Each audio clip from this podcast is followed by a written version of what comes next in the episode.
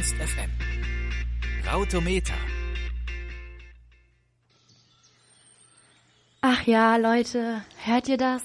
Die Vögel zwitschern, die Sonne scheint, alle sind gut drauf, der Himmel ist strahlend blau. Der Frühling kommt aus den Federn gekrochen, er reckt und streckt sich. Und bald, ganz bald, wird er hoffentlich in all seiner Schönheit erstrahlen über Hannovers Dächern.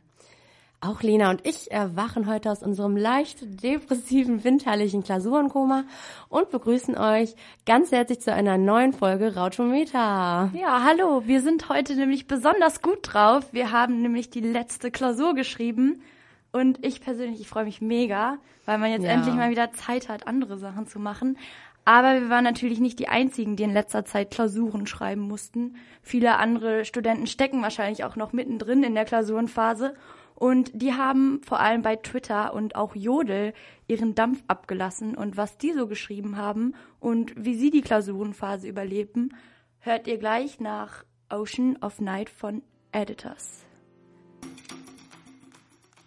Ja, wir haben ja eben schon einmal kurz darüber gesprochen. Es ist Klausurenphase momentan.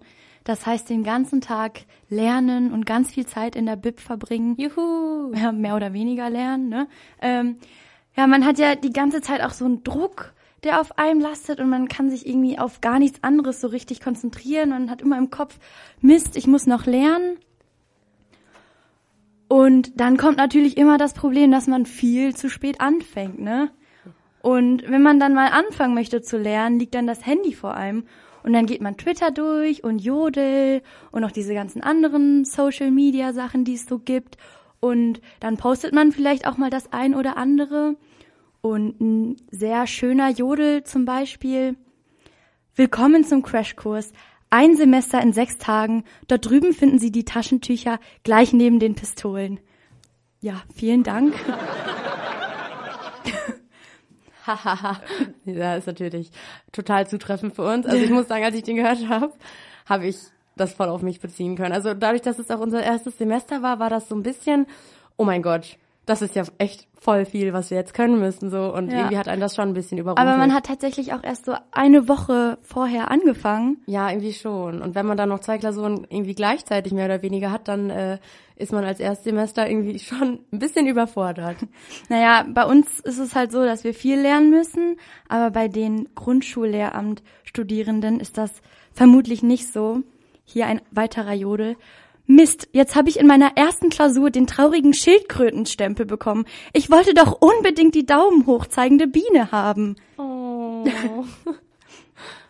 Ja, die armen Grundschullehramt-Studierenden, die kriegen bei Jodel echt ihr Fett ab. Aber wenn man sich so die verschiedenen Posts durchliest, sieht man, dass man nicht der Einzige ist, der viel zu spät anfängt und sich komplett äh, bescheuert vorkommt. Ähm, irgendwie, ich bin richtig baller, baller geworden. Mir wurde auch schon gesagt, dass ich voll der Psycho geworden bin, weil ich, Warum das? weiß ich nicht, vom vielen Lernen, mein Kopf Ja, war so mir fallen auch immer die Worte gar nicht. Also falls wir heute mal äh, nicht unsere Worte finden, dann äh, liegt das daran, dass wir einfach keine Worte mehr im Kopf haben. Also ja, wir sind, schon wir haben heute sorry. halt, wie gesagt, die letzte Klausur geschrieben und jetzt ist irgendwie die, die Luft raus, aber Semesterferien. Genau, und für die, die, wo es noch nicht so weit ist, die noch Klausuren schreiben müssen, wünschen wir ganz viel Glück. Ernst FM.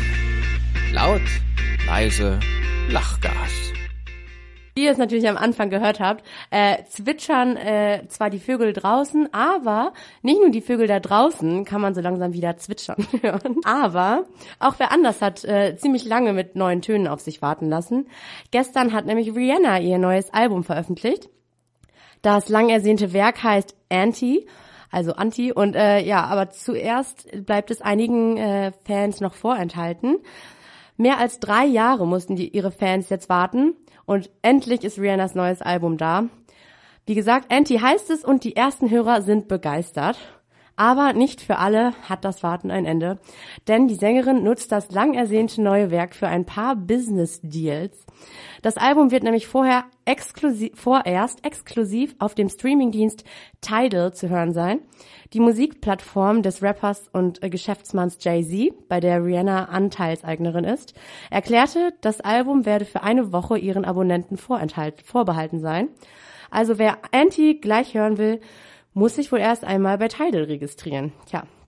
Und diesmal profitieren die Samsung-Nutzer, denn Rihanna hat für die Veröffentlichung außerdem eine Partnerschaft mit dem Samsung-Konzern geschlossen, der eine interaktive Website extra für das Album eingerichtet hat. Tja, also ist die Seite diesmal nur von Samsung-Smartphones erreichbar. Ähm, ja, und äh, ich würde sagen, ausnahmsweise hatte mein Handy dann mal ein bisschen mehr mitzureden als dein cooles iPhone, Lena. Kommen wir auch wieder äh, zu dem Thema von gerade äh, Rihanna mit ihrem neuen Album Anti.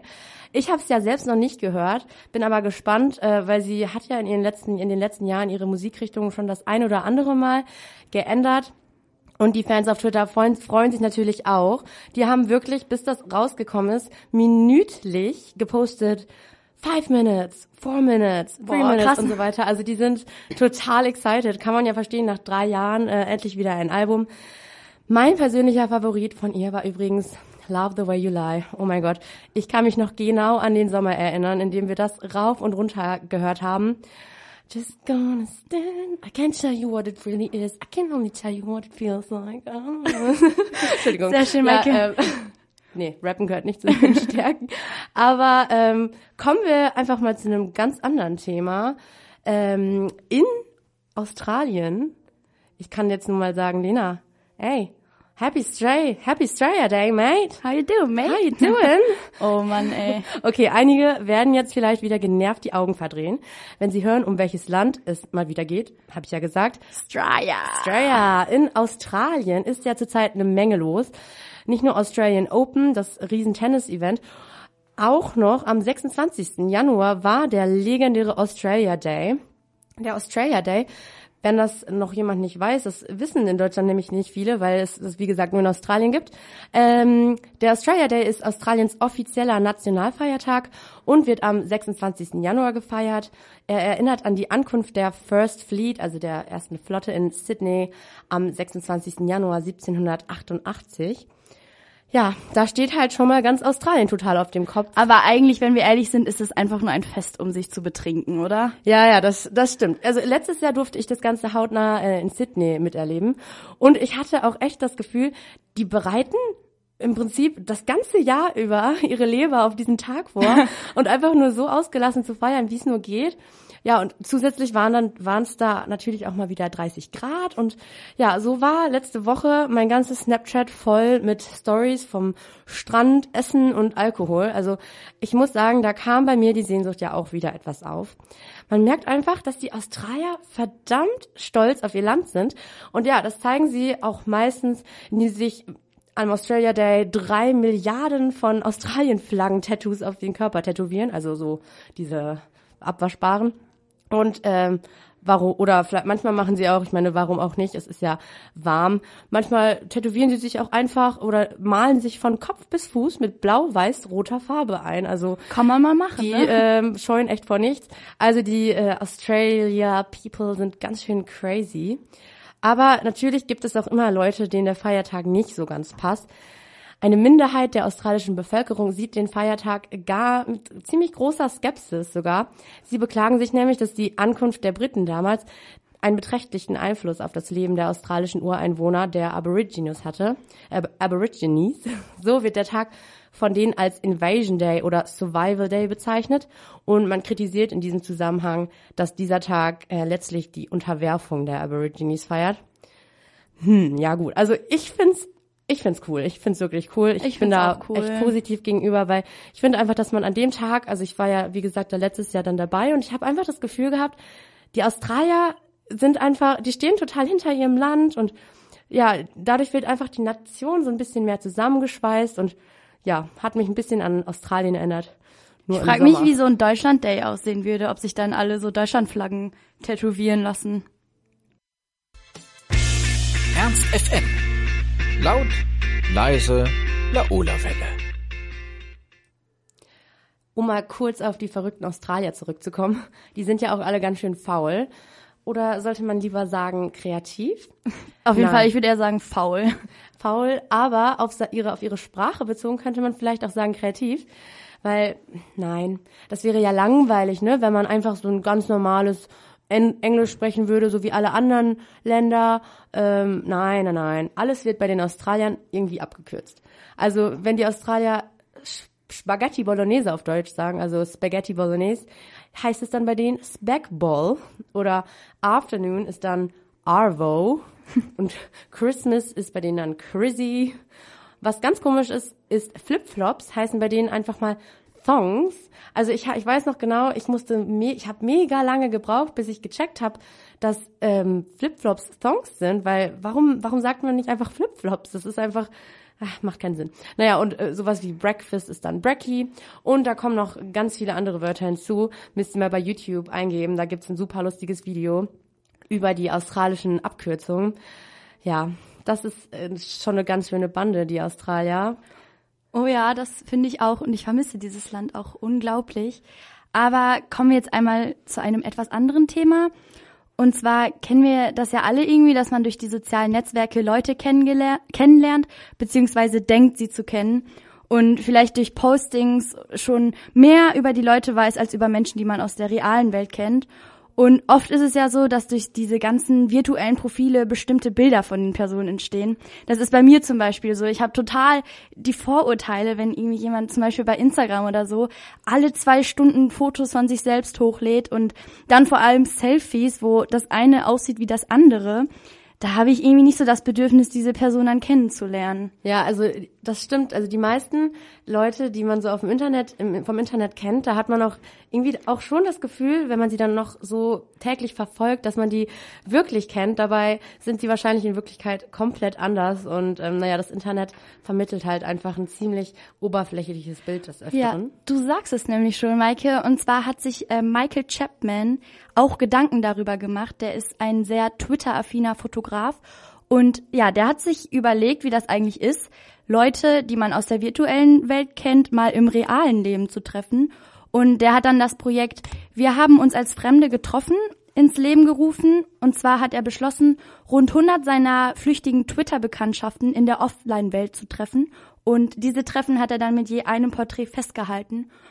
Und dabei ist er zu dem Ergebnis gekommen, dass man das Bild, das man durch das digitale Profil einer Person bekommt und das Bild, das man in der realen Welt bekommt, total differenzieren muss. Also dass das quasi im Grunde zwei verschiedene Personen sind wenn zum Beispiel eine Person in der Twitter-Welt total extrovertiert erscheint und ständig lustige Posts verfasst und auch ganz viele Follower hat, wirken die Personen in der Realität viel weicher und auch befangener und eben ganz anders als in der virtuellen Welt.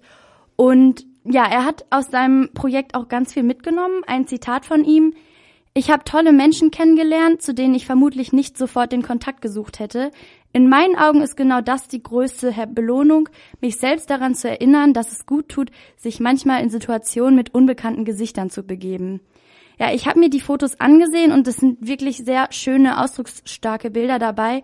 Und an sich die Idee finde ich auch echt cool. Also ich, ich auch. Ich würde das auch, wenn ich irgendwelche Fans auf äh, Twitter oder so hätte, ich, ich würde was niemals passieren wird. Ich würde ich würd immer gerne irgendwie neue Leute kennenlernen, weil manchmal erwachen ja, erwachsen ja aus äh, solchen Kennenlernen die äh, besten Freundschaften.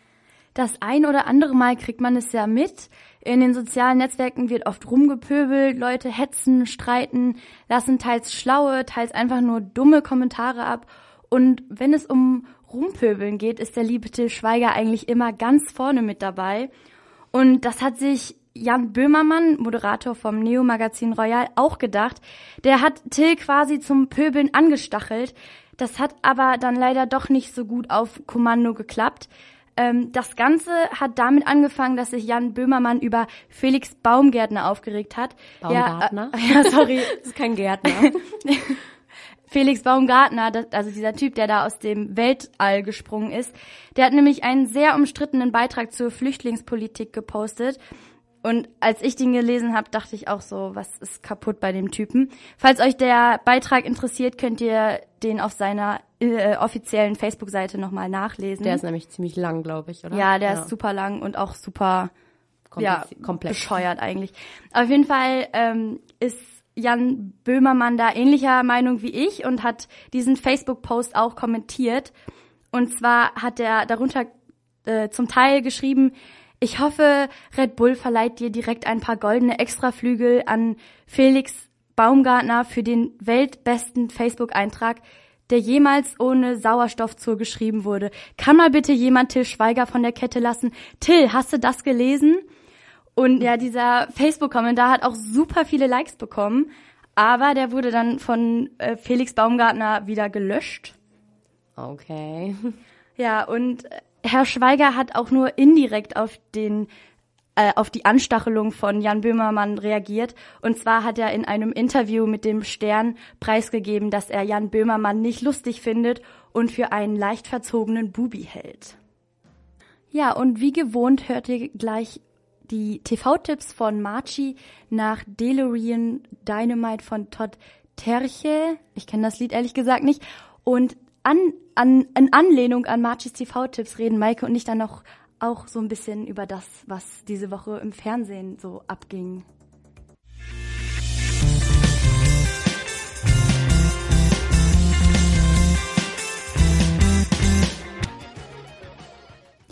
Eben bei der Vorbereitung von der Sendung meinte Maike so, boah, bei Twitter die Hashtags sind ja scheiße, immer nur DSDS, Dschungel, YouTuber und jetzt auch noch der Bachelor. Und bald kommt auch noch Germany's Next Top Model dazu. Oh Mann, oh Mann, ja. Gestern ging's also wieder los. Der Bachelor. Yeah. Stefan äh, Niggemeier hat äh, dazu schon mal getwittert, das ist der neue Bachelor. Für Frauen, die eigentlich einen Golden Retriever wollen, aber eine Hundeallergie haben. Ja, äh, was hältst du von dem Bachelor, Lena? Also ich muss dazu sagen, gestern Abend hatte ich richtig, richtig schlechte Laune vom Lernen und so, weil wir haben ja heute Rezeptionsforschung geschrieben. Und dann dachte ich so, komm, gucke ich mir jetzt mal ein bisschen Bachelor an. Und irgendwie, das war so lustig, das hat meine Laune so gehoben, weil ich so dachte, ja, wenn ich die Klausur verkacke, dann ist das eigentlich auch egal, weil ich im Endeffekt auf jeden Fall irgendwie schlauer bin als die ganzen Weiber, die da sind. Und ich finde der. Apropos, ja. Ja. Weiter. Äh, apropos die ganzen schlauen Weiber, die da sind, die haben sich nämlich äh, extrem über den Anblick vom Bachelor gefreut.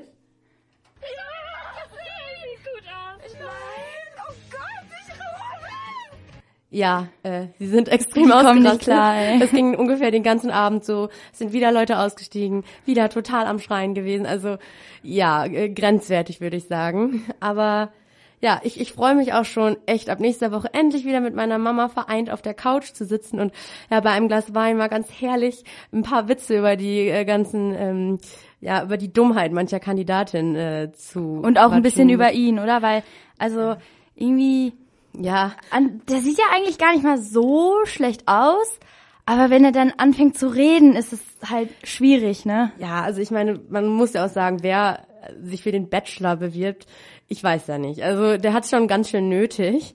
Aber ähm, die Mädels sind ja, also die meisten zumindest meiner Meinung nach ganz hübsch, äh, muss man schon sagen. Von Germany's Next Topmodel unterscheidet sich das von den Maßen äh, zumindest nicht so wirklich. Ähm, auch Frau Laufstrumpf twittert äh, zu dem Bachelor, frisch getrennter Mann, ohne Wohnung, mit kleinem Kind und der Ex im gemeinsamen Ex-Haus. Und alle Mädels so, ah, der ist so toll. Hashtag der Bachelor.